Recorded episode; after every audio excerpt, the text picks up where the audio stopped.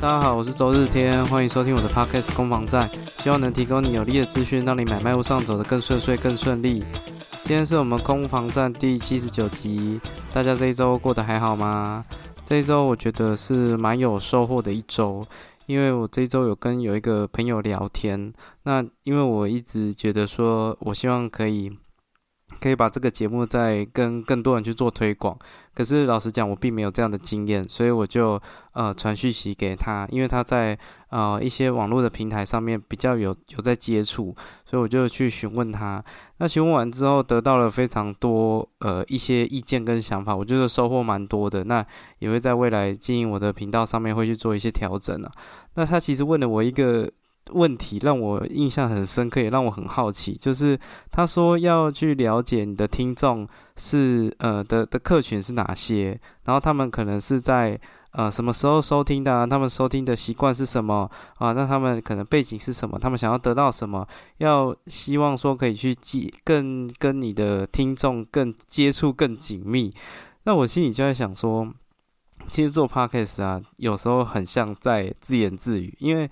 跟听众的互动是是，它它不像什么直播间，然后会有人传很多的讯息，就是呃很用很用心的把节目做好之后，然后放在网络上，然后看着它的流量有变化，然后偶尔会有留言，然后这样子，大概他的他的体验是这样。所以老实讲，他当他问我这问题说，诶，你的定位到底是什么？是？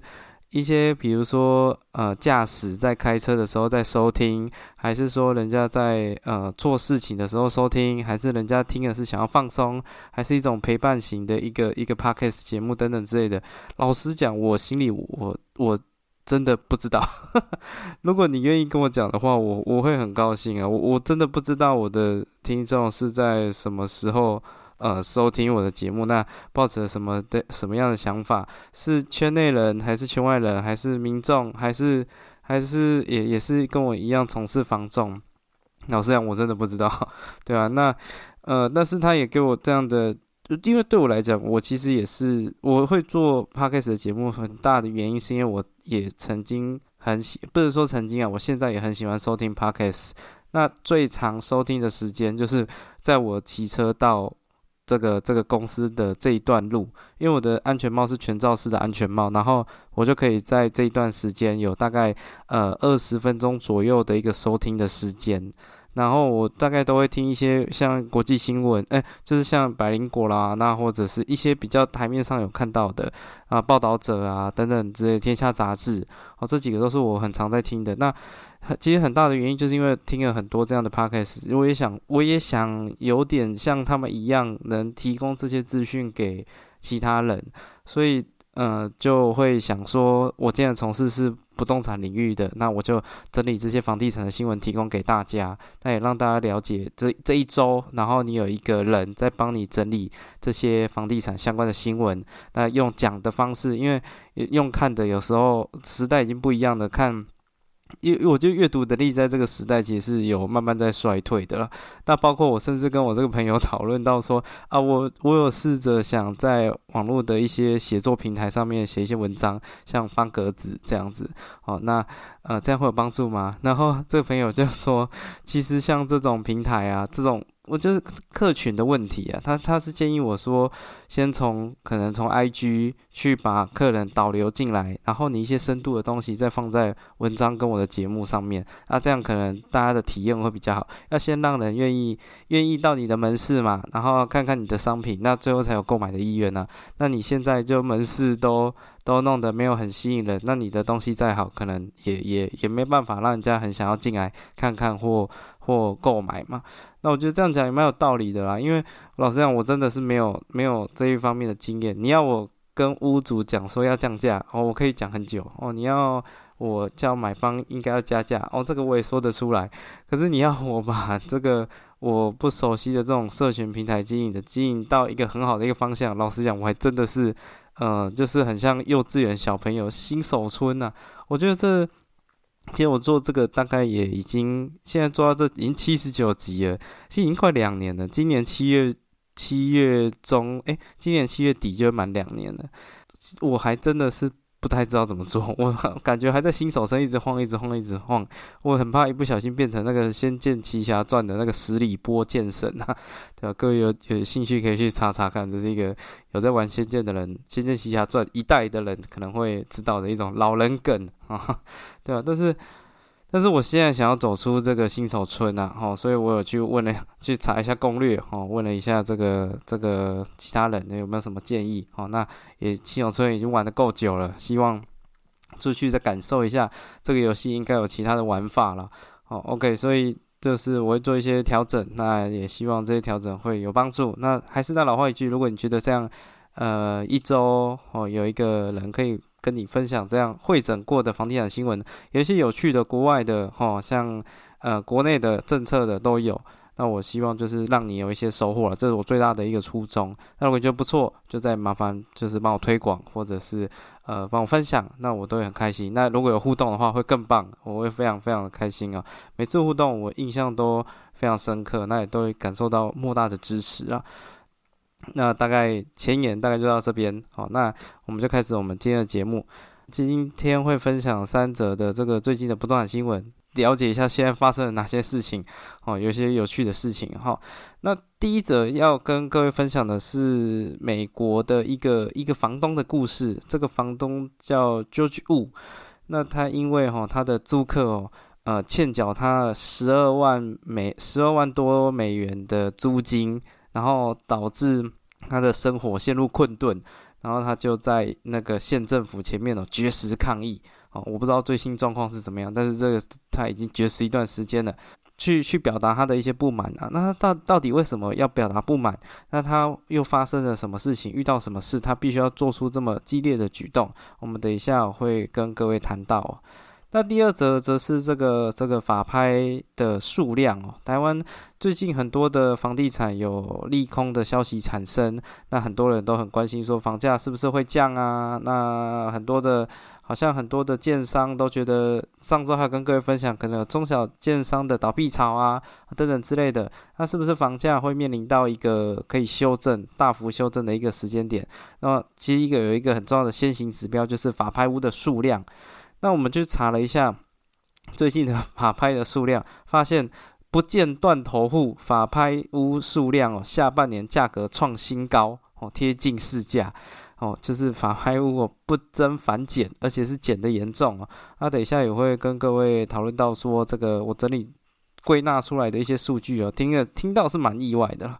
OK，那第三则不是一个新闻哦，是我在呃一个房屋建商讨论的赖群组里面，有人铺了一个这样的一个连接，他是一个桃园的男子买了一个跟建商买了一个房子，然后遇到了一些状况，哦，那是一个很惨的状况，就是他住进去四年四年后，发现他的他们买是买顶楼的样品屋，然后。发现它的呃天花板有一点发霉的状况之后，他就把它打开来看，结果打开来看之后，发现里面竟然有钟乳石，就是有东西这样子呈结晶状，然后垂直的这样下来，不是很大只的，但是就是有钟乳石的现象产生呐，然后就是有一连串的这个物况瑕疵的一些纠纷啊。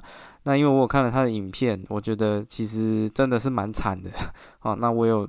把他的这个故事有稍微也想跟各位借这个机会做分享，因为其实新闻有只有一两则报而已。那我也会讨论到一下这个现象，还有遇到的时候我的看法是什么。OK，那我们就开始今天的节目哦。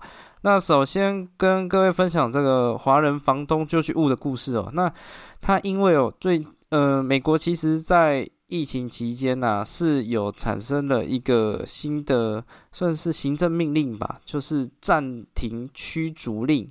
哦，它的英文发音是这样子的：暂停驱逐令。按错，按到中文的。等一下，按英文的。Eviction moratorium。Eviction moratorium。Eviction moratorium。哦，这这个这个是暂停驱逐令。刚刚那个不是做效果，那真的是不小心误判了 哦。因为我是用手机的那个 Google 去按发音啊。那这个东西是什么呢？就是说在疫情期间呢，你房东是不能轻易把房客赶出去的，即便说他是呃租金欠缴。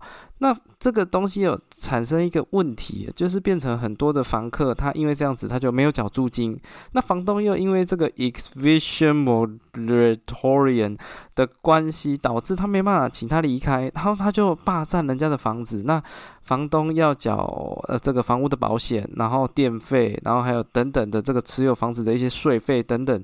好，可是他却收不到任何的租金。那为什么这个救济物会因为这个事情，他要去跟县府抗议？因为，因为这个是发生在加州了。加州对于其实美国的现行法规对于租客的保护已经算是很完善了，但是在加州这个往这个保护的程度又更胜一筹。最近其实就是，呃，县议会有讨论到说，是不是要延续这个暂停驱逐令的的时间？那因为这个其实在疫情期间已经很长一段时间了，这个就是物在想说，如果在这个法令再持续下去，我真的是永远都拿不到我的钱。而且救济物其实他生活，他不是有钱房东很多房子在那边收租，他也就是一个平民老百姓。然后太太生病，他就只有这个房子想说出租给别人去多一些租金的收益。结果没想到这个房子没有变成资产，反而变成是一个负债，还让他面临到巨大的生活上面的困顿。好，他可能。他可能连他住的地方，因为一直收不到这个这个，就变成变成是一个缺口嘛。他一直在缴钱，一直烧钱，可是他却无能为力哦。他去那边绝食啊，其实没想到很多的房东有类似这样的状况，而且很多是亚裔的 哦。对，因为亚洲人真的很喜欢买买房地产，然后去做出租哦。他们发现其实很多人都遇到这种状况，所以就有去过去那边去声援他。然后就讲讲到，他中间还有一段是讲说，这些华裔的居民啊，拿着中英双语的牌子哦，在那边质问县县议会说，公司可以三年不发工资给你吗？小业主可以三年不给地税吗？哦，那停止盗窃，禁止禁止滥用，这这暂停驱逐令就是一个打劫的行为。哦，他就有去讲到这些事情哦，那甚至哦，这个救济物哦，还还有透过，因为他已经。呃，绝食一段，呃，绝食，我这个新闻稿到今天应该可能他已经绝食六天了，我不知道最新状况是什么。好，那他就有请人家帮他发言说，呃，他是一个新移民，但是他的美国梦现在变成了美国噩梦，他希望哦，呃，县议会有马上终止这个被滥用的法律啊。那这个源头是什么？是在二零二零年期间呢，有一个西裔、西班牙裔的女子，然后有带小孩，是去入去租了她在圣利安的房子。可是从二零二零年开始，就开始逐步的欠缴租金，而且这个西裔女子啊，还把房子哦违规的转租给别人，就还做二还做二房东了。她自己不缴租金，她还把房子拿去租给别人。好，那。你会觉得很荒唐啊！这到底是什么状况？可是其实，在在美国，如果你今天房客跟房东之间有纠纷，你必须要有法律上面你要有判决成功之后，可能嘿，你想好像跟台湾也蛮像的。那你要判决成功之后，你才能呃才能去做这个主张，然后把房客驱逐。可是。可是，在这个疫情期间呢，法院他他这个救济物一直有去要提出诉讼啊，提出一些呃争议的排那个调解啊。可是法院有十八次的推迟开庭，就是有延迟十八次，法院一直没开庭，因为疫情期间，那导致说他根本都没有办法去做任何的。的主张哦，哦，所以就遇到这种很惨很惨的状况，他几乎已经都濒临到破产了。他就他的口号就是“绝食抗议，至死方休”了。哦，这个是发生在洛呃洛杉矶的一个一个事件啊。那其实这个事件呢，呃，这个驱逐令啊，暂停驱逐令。它很麻烦的点是在于说，其实，在中间，呃，暂停驱逐令实施的期间，它是有给房东补助的，就是你不要赶房客走，那我我政府补助给房东哦，可能一些差额或租金。可是这个补助啊，其实在中间，呃，中间的一段时间，好像是在二零二二年的年初的时候就已经。各地方政府已经停止了，哎，中央已经停止了。那各地方政府有一些可能还要延续一下，可是有些地方都没有延续啊。所以暂停驱逐令还在，可是补助已经不见了。然后就变成说租客就是借这个机会，哈，然后不我就不搬啊，不然你想怎么样？哦，你而且而且在这个暂停驱逐令的期的实施的期间呢，没有任何理由可以把它赶走，而且如果他同时又是弱势，或者是呃有性别、婚姻关系、残疾、残疾，或者是怀孕、有小孩等等之类的，你在判决的过程其实。基本上法院不会站在你这边，他会认为你是房东，你就是有能力的哦，你就是有资产的，所以这其实真的难度难度非常非常高哦，哦，所以在这个情况下才会有这种上街头的的的事件产生。那再加上说，你如果真的想要拿到一些补助，还其实要去请房客要可能要配合签一些文件，那。他遇到的这个租客不止没有缴租金，他也不配合签署文件，然后他也不搬，好，所以这个状况就很惨。我不知道欧美就是会有这种新闻产生，像前阵子也有跟各位分享，法国有那个呃，如果住两天以上，哦，那 房子就归租客有使用的权利的这种这种很神奇的一个条文在。我觉得是在欧美就。可能是因为法源的关系，或者是他们的呃社会文化之类的，在亚洲好像比较少这样的事，这样的文化在，好像比较多的房客还是会畏惧房东，房东的在社会的地位好像拥有比较多的资源，可是可是其实实际上也不是这样啦。哦，我有加入一个社团，是里面都是房东的，那其实很多房东都有讲他们遇到的。各种很惨的事情，可是我相信再怎么惨，也不太像现在这个遇到的这种案，这个新闻这样的案件，就是房客恶性欠缴租金，然后再加上还当二房东，好，然后结果法院还不支持他。其实比较少这样的事件，我觉得在台湾如果发生，呃，中间会有很多的环节。第一，房客不会这么坏，好，那第二，这个暂停驱逐令也没有这样的。规定，那第三是，呃，你在法院的胜算其实也比较高一些，所以我觉得相较之下，环境还是比较相对友善啊。那当然，这也造成说，其实欧美他们在呃租客的挑选上面是很谨慎的，那甚至还有这种专门的租赁的保险服务在，包括说呃防止房客这个这个恶性毁坏。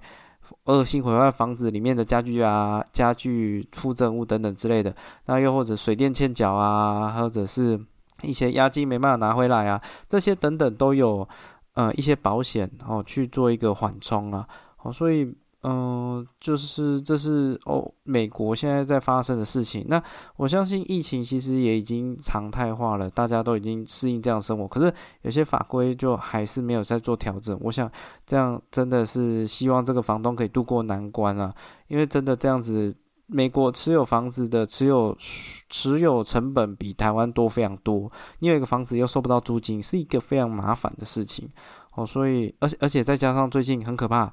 呃，利息一直往上调嘛，哦，美国的呃房子的利率，我记得是快到七八。那在这个情况下，你又收不到租金，真的是一件很很悲惨的事情啊。好，这大概是呃想跟各位分享的第一则新闻。OK，那第二则哦，则是这个不见断头潮，法拍屋去年下半年价格创新高，贴近市价，今年已经升息了二点五码，就是这一段时间升息四次，升息了二点五码啊。那有些人担心这个房贷会不会会不会很多人缴不出房贷啊？哈，然后进入法拍市场。可是根据有内政部不动产交易资讯平台，全台呃去年的第四季哦，我们的法拍数量大概是六百二十七件。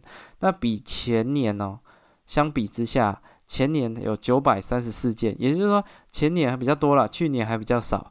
哦，就是 升息升息升息啊！可是法拍数量越来越少，越来越少，越来越少，而且这个。价格还慢慢的往上攀升哦。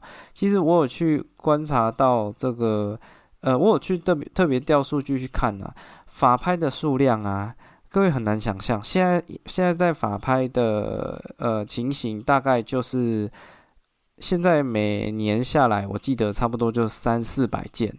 之前啊，最高峰的时候，像在二零一三年那时候，法拍每个诶。跟这种抱歉，我现在讲的数据哦，是每个月，在二零二一年大概每个月大概三百多件，好，但是在六年前，也就是二零一五年哦，每个月大概是四百件。那在更早期哦，甚至每个月有六百到七百件。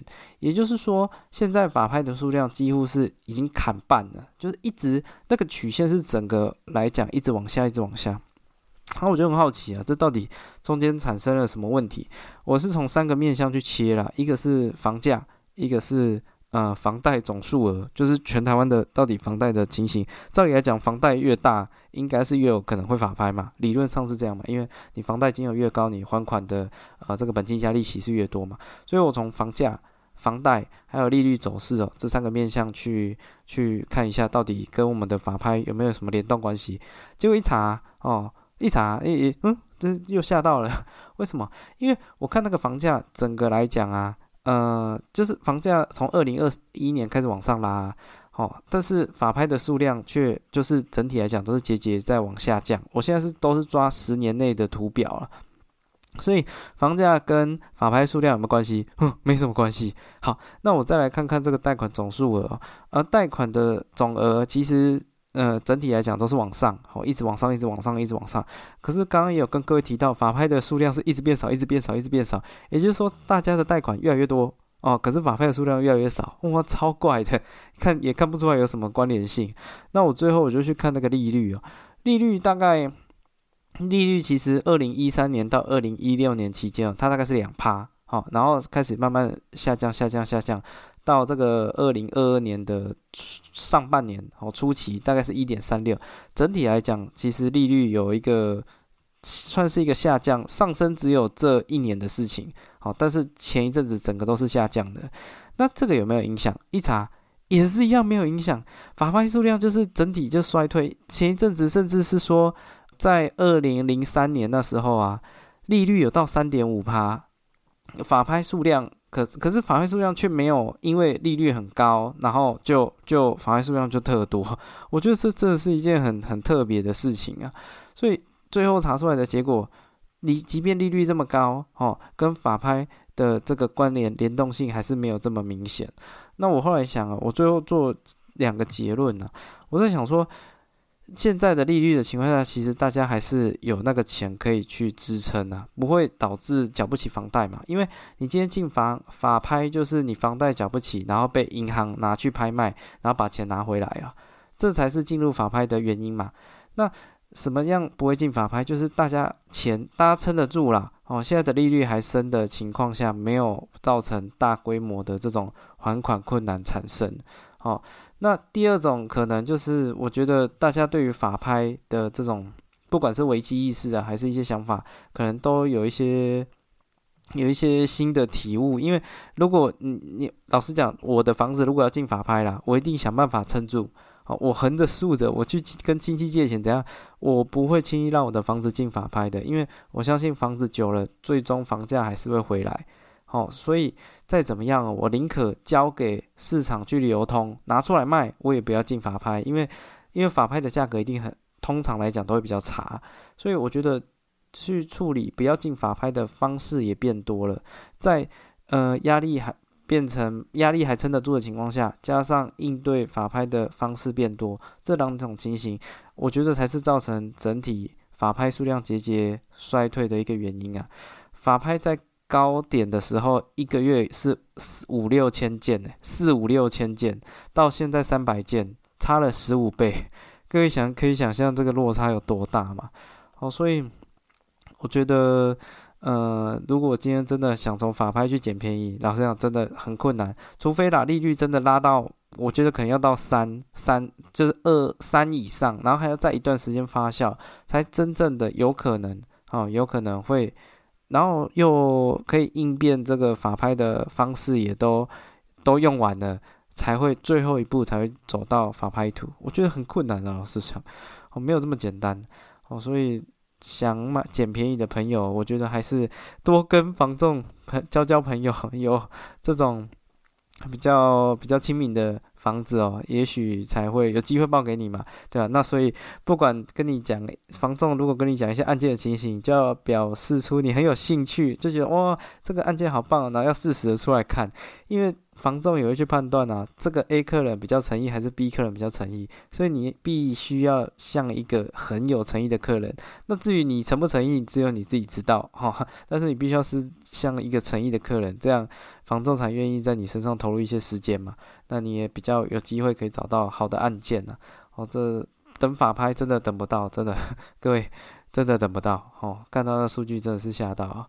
OK，那最后一则新闻哦，则是这个建跟建商的一个纠纷哦。他这个房子来龙去脉是这样哦，就是二零一七年啊，他跟建商买了一个顶楼的样品屋，然后大概在二零二四年，也就是说大概三年过后，呃，大概天花板打发霉，然后打开来发现就是有钟乳石，然后去跟建商讲说要建商处理，那建商去查就发现顶楼其实有有漏水啊。只是接下来这个建商的操作也是让人家觉得很痛苦了，因为建商就讲说要放水测试，然后可是那个放水测试啊是放水之后，然后就就没有去理他，吼，就是他他他放水真的这样放，然后中间也没有什么放完水之后造成这个苦主室内的漏水面积扩大。然后他还跟你讲说，哦，这好险有测水啊，没有测水哦，就不会发现有这些问题。可是问题是，人家还住在里面，他是两大两小的家庭，然后家里的有漏水的问题，你还试水，然后让那个问题越来越大。呃，这只是前段哦。啊，结果后来当然建商有去施工，可是他施工的状况也很差。他选在那个夏天呢，会有午后雷阵雨的时间去施工。然后各位知道，如果你顶楼要做防水的话，你其实要先把表层要要先把表层的那瓷砖啊都打破，要挖到下面水泥哦的那个阶段，然后去做防水才会有用。所以他就在那个。有午后雷阵雨的那种那种气候的状况下，打地砖打打打到底，然后就就放着哦哦放着，然后结果果然果不其然就午后雷阵雨啪下大雨，然后又积水啊积水，然后再变成房子的那个漏水又更严重。那甚这个苦主就去问那个施工的工人说：“哎，你们都施工不会挑时间吗？”然后那个那个承包的，因为其实我我是这边跟各位分享一个小资讯的，如果你跟建商买房子，你希望他的一些后续的服务，包括一些保固啊，还有一些呃，不管是一些修缮啊，其实建设公司也是找。外面的厂商来来处理的，他也不是当初的那一批营造，好，当初的那一批人，他也是找外面的的厂商来进行这个维修，所以这情况下，他们这搭配有问题啊，在这种这个会下大雨的时间，然后去把人家的这个天花板弄得。杯盘狼藉，弄得很惨，然后是在这个苦主要求的情况下，才要到帆布就把它盖起来。可是各位要知道，那只是帆布，那只是防表面啊，这水终究还是有流下去，就变成很凄惨啊。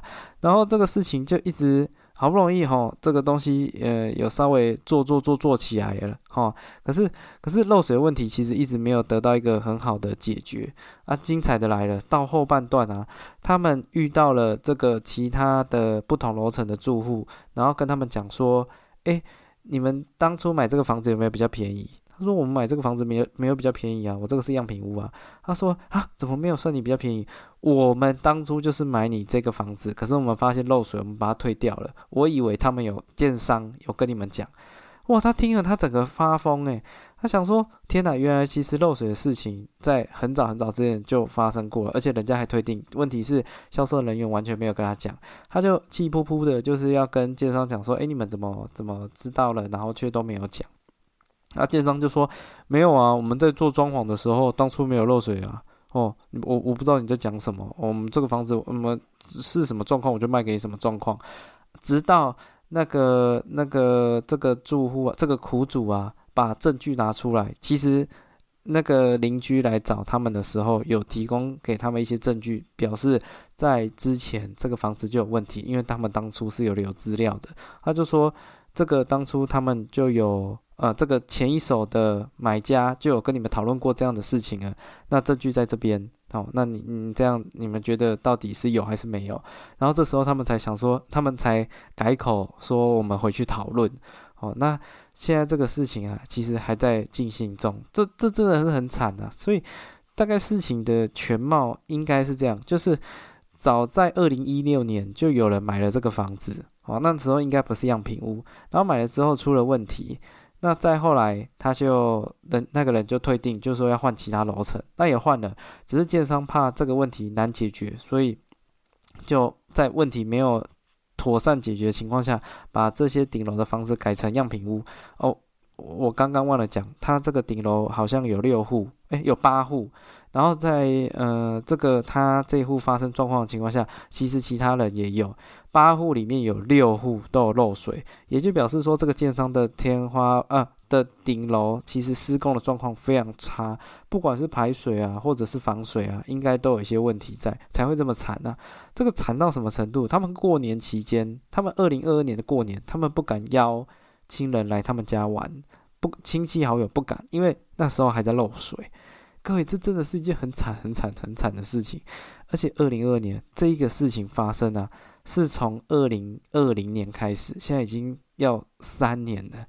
对，已经三年了。天哪，真的是很惨啊！哦，现在还在协调，而且他的这个让他心寒的不只是建商，因为建商一直跟他讲说哦要处理、要处理、要处理，可是一处理就是好几个月。而且让他心寒的不止建商，还有管委会。为什么？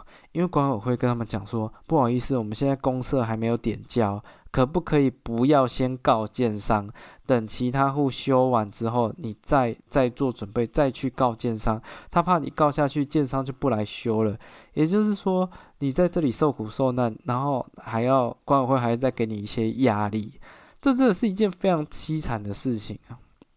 哦，那这个事情还在延续，我是不知道这次会不会报新闻。其实，在之前。呃，就是有东森发呃东森新闻有报过这个事件，可是那时候都因为种种原因没办法公布名字哦等等之类的。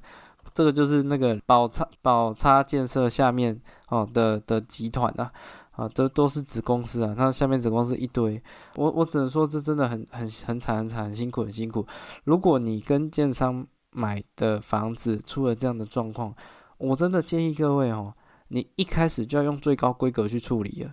我前一阵子也有跟建设公司有稍微交手的经验，我我不能说他们很坏或者他们蓄意，可是他们那个繁文缛节或公司的一些整个的这种运作的方式，你可能会很痛苦，因为你住在那房子里面，你要一开始一开始就必须要逼死他们，一开始就要踩印。